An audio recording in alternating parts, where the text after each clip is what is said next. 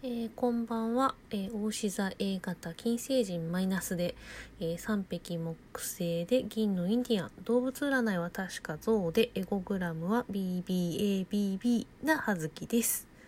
えー、皆様占いとか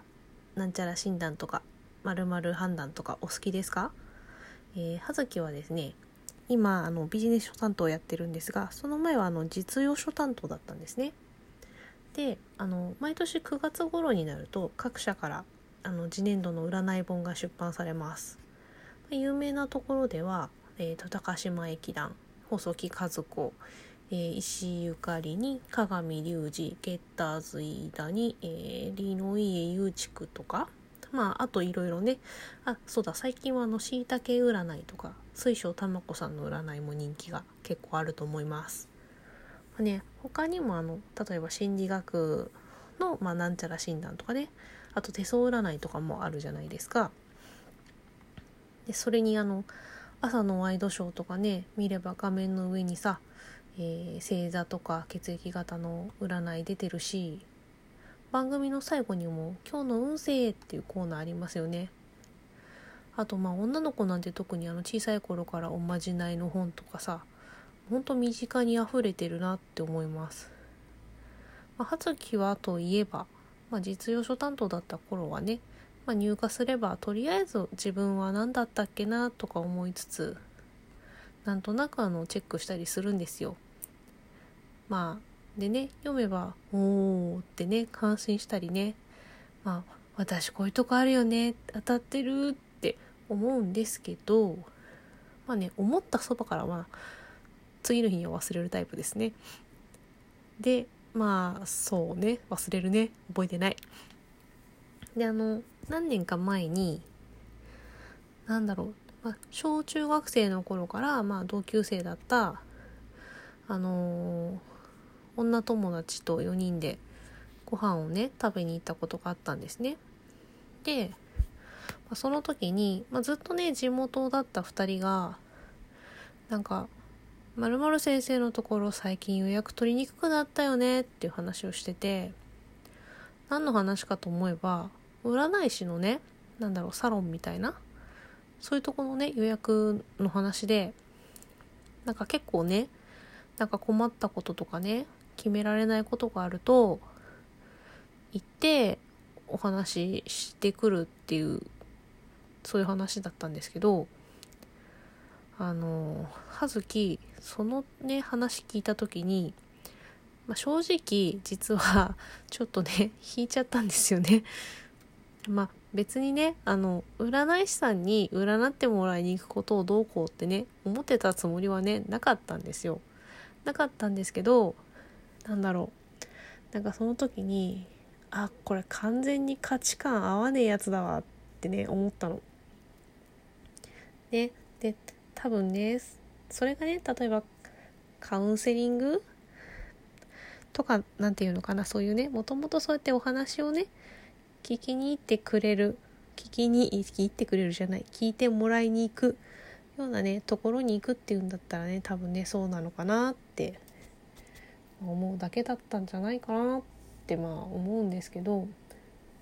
でもまあ占いってまあ統計学であったりもするけれども、まあ、基本的にはまあ当たらぬも八景あるいは違う当たるも八景当たらぬも八景ってやつですよね。まあ今だったらもうちょっとなんか柔軟にね考えられた気もするんだけどなんかその時はなんかお金払ってなんか自分の今後のね方向性をね他人に示してもらいに行くっていうねニュアンスがどうもね受け入れがたかったんですよね。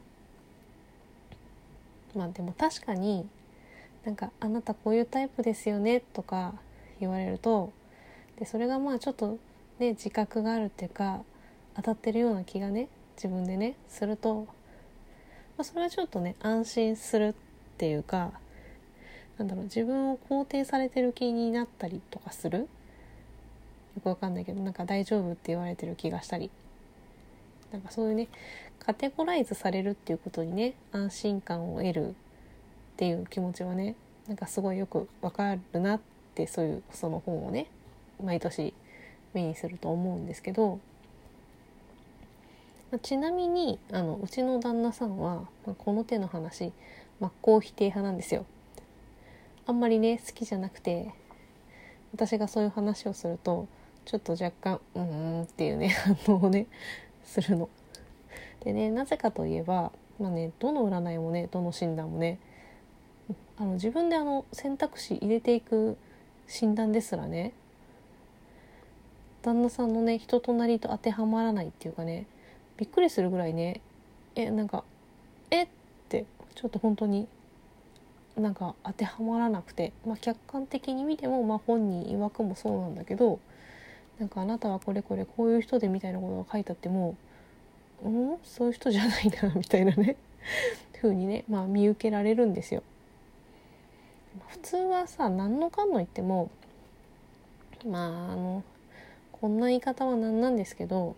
まあ、結局ねどっかしらあの思い当たる節があるように書かれてたりする気がするんですよね。例えばうんと、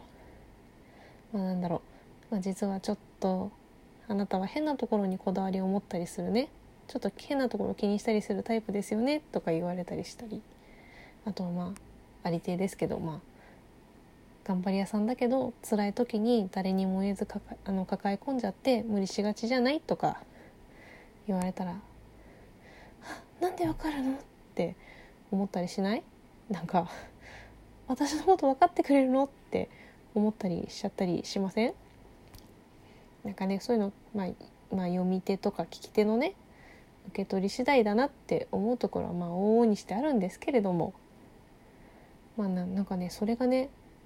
なんかほんとびっくりするぐらいに当てはまらないんですうちの旦那さん。なんかそんなことってある？逆にいや逆にこの人何なの？って思ったりします。でまあそんななんで、まあ、葉月の占いの楽しみ方としてはえ、ー、とまあ何々タイプってね言われることにまあ安心感を得たりとか、まあ、それをねきっかけにうんと自己分析っていうか、まあ、そういう振り返りをねしたりするのはまあ楽しいかなっていう風な感じ。なんでまあねそういうなんかその占いの本ってちょうどだから9月に出るのはまあ来年。でまあ多分ね年明けるとね下半期とか半年後ぐらいのやつの音声が出たりとかするんだけど、まあ、雑誌とかでも「あんあん別冊」とかそういうのあるじゃないですかああいうので出たりしますよね。で、まあ、そういうのって大体なんか先のね運勢が書いてあるから、まあ、例えば今出てるやつだと来年の1月からの運勢1月から何月までとか書いてあってさえっ、ー、とで来年の1月はまこういう感じのこともあるけれどもそういう時にあなたはなんかちょっとうん？って思うかもしれないけど腐らずにこうやっていけばその後その努力が実る実ってこうなりますよみたいなことがね書いてあったりするわけですよ。でもね正直そんなの全然覚えてられないし、まあね、なんならまあちょっと私気にもならないというか、まあ、読んだ時だけ「へーって思うんですけど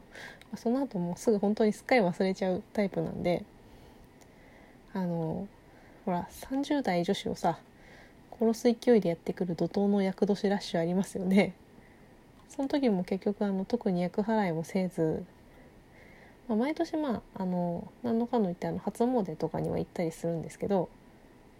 まあ、神社仏閣とか割と好きではあるので行くんですけどまあね厄年ね始まる時はね「あ今年厄年だ」とか「翻訳だ」とか「後役だ」とか言ってねあのキャイキャイ言ってたりするんですけど、ね、最終的にはね、まあ、ちらりともねよぎらずあの何が厄年だったのかわからないまま終わりますね。てかまあどの程度の不運を役のせいに したらいいのかわからない。いやなんかまあいいこともあれば悪いこともあるじゃないですか。まあねすごい大きい怪我しちゃったとか、まあ、病気になっちゃったとかでね入院しちゃったとかねそういうことがあったらねまあ分かりますけど、まあ、幸いなことにその怒涛の厄年ラッシュの時に、まあ、そういったことがね、まあ、自分を含めあんまりそう思い当たる節がなかったっていうのもあるんですけどねまあそういうなんか良くないことがあった時に、ね、他人のせいに誰々のせいでこうなっちゃったんだってねそういうふうに思うのはね。あの良くない絶対良くないと思いますけど、まあ、まあ確かになんかねぼんやりとね例えば役 役とするの失礼だったからなみたいなね大きなもののせいにしとく分にはまあ諦めもつくっていうか、ね、それによってこうね誰かを傷つけることは、まあ、まあ自分自分だけの問題で済むというかってなるからまあそれはそれでいいのかなと思ったりします。あそういえばあの私手相だけはちょっと気になっていて あの田島周平さんとか、まあ、よくテレビとか雑誌とかでも手相の診断とかやってるじゃないですか。あれがねあの葉月はどの線が何線に当てはまるのか自分の手がね全然ね半然としないんですよ。なんか「えここみんなこの線1本なの私結構くっきり2本あるんだけど」とか「じゃあこっちの線これ何線?」とかね。いや逆にあの大多数の皆さんこの線とこの線の間離れてるけど私めっちゃ合流してるとかね。なんかそういうやつがそれがね両手ともねそうなんですよ。なんでもう混乱の極みですよ。それがね知りたい。それが知りたいだけ、まあ、これがね多分カテゴライズされて安心したいってことなんだろうなって思います。まあねそんなこんなでね占いってものをね全然活かせてない葉月ではございますが。えーとね、石井ゆかりさんの、まあ、3年の占いっていうのがね多分去年かな3年の占い出たんですけどあとしいたけ占いさんとか毎年出てますよね。あれはね読むとちょっと元気が出るのでよかったら読んでみてください、まあ、そんな感じで葉月でした。失礼します。